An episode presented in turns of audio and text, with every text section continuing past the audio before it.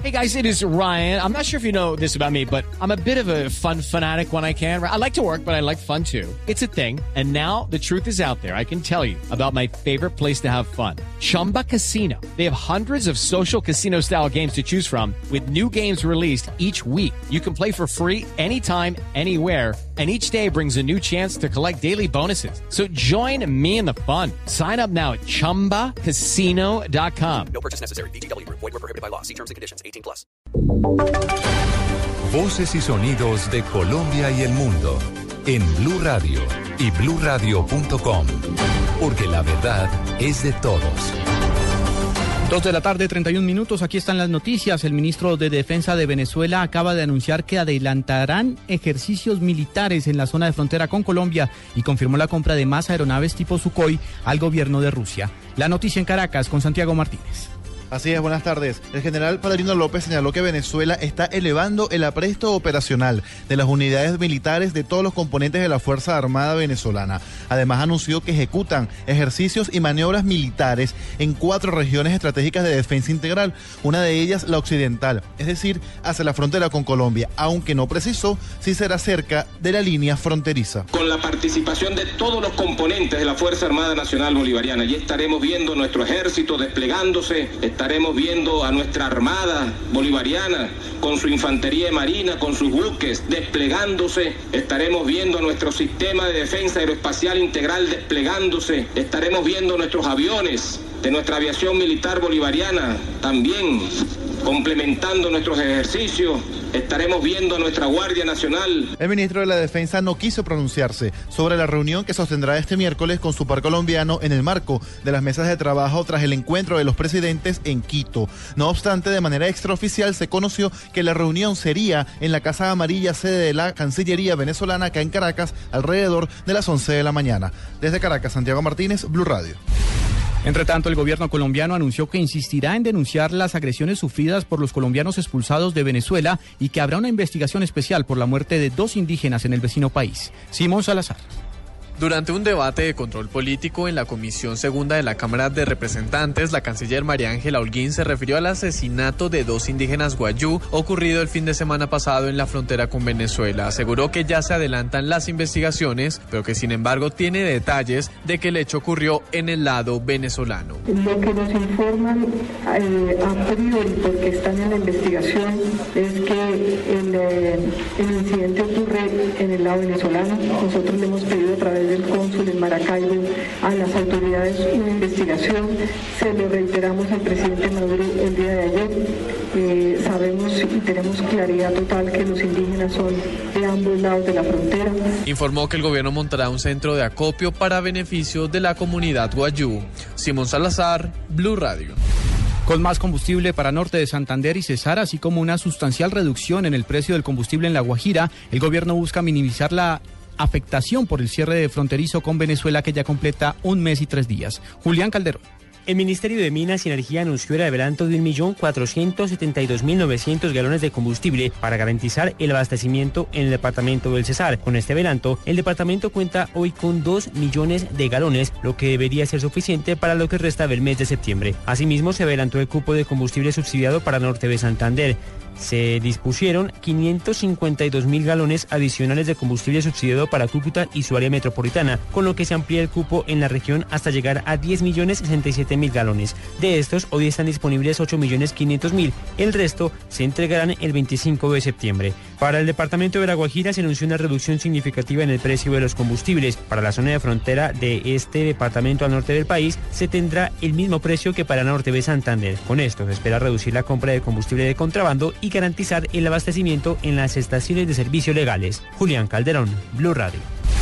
El procurador general asegura que al presidente Santos le faltó firmeza en la reunión con el gobierno de Venezuela para reclamar por las violaciones sistemáticas de derechos humanos en la frontera. La noticia en Medellín con Byron García.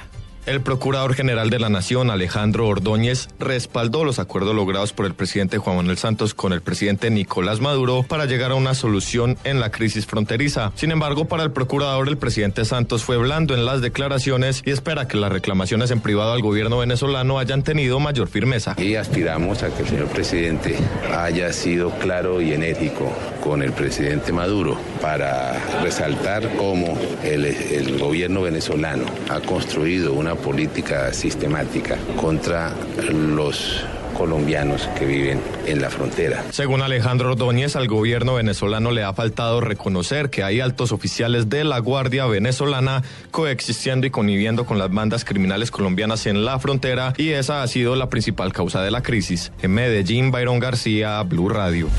Dos de la tarde de 35 minutos, Medicina Legal constató la muerte violenta de la ciudadana holandesa en un velero en las Islas del Rosario. Falleció por asfixia mecánica. María Camila Orozco.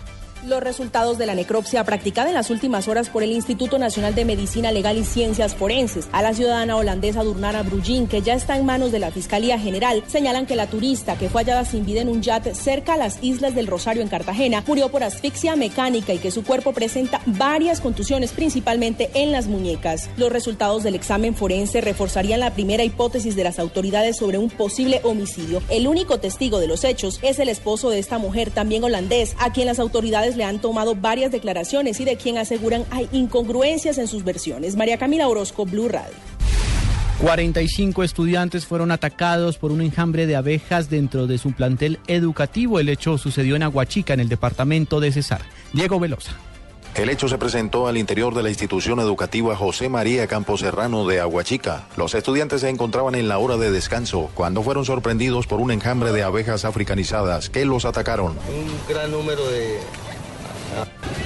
Bueno, acá en la jornada de la mañana del Instituto Nacional José María Campos Serrano se ha presentado un incidente bastante grave cerca de, del aula de atrás de, de la institución donde un gran número de abejas africanizadas se salieron de un panal y atacaron a los niños y a las niñas de la institución causándole graves lesiones. 45 estudiantes de varios cursos resultaron afectados por las picaduras y a esta hora son atendidos en centros asistenciales de la ciudad. Los organismos de socorro que atendieron la emergencia investigan las causas del ataque de los insectos. En Aguachica, Diego Velosa, Blue Radio.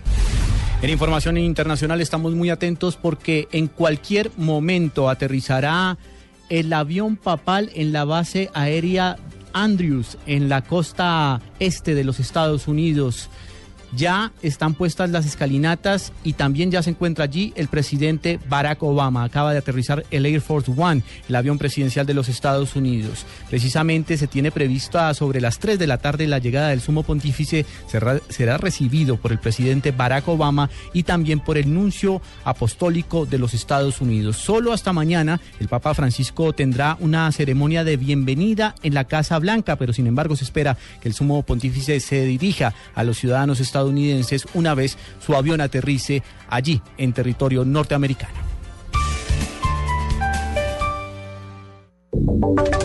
Y ahora en Blue Radio, la información de Bogotá y la región. En noticias del centro del país, como parte del desarrollo de la jornada de día sin carro en Bogotá, Transmilenio va a adelantar su horario de operación. Desde las 3 de la tarde habrá funcionamiento del 100% de los articulados. Daniela Morales. Humberto Gómez, vocero de Transmilenio, dijo que con el fin de mitigar el impacto en la hora pico en el sistema Transmilenio y el SITP, toda la flota funcionará al 100% desde las 3 de la tarde. Va a adelantar la operación de la hora pico.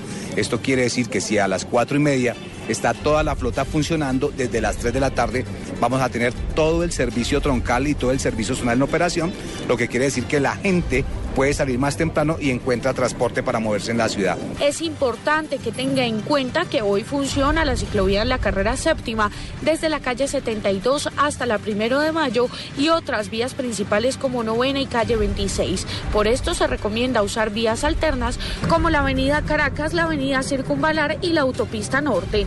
Daniela Morales, Blue Radio.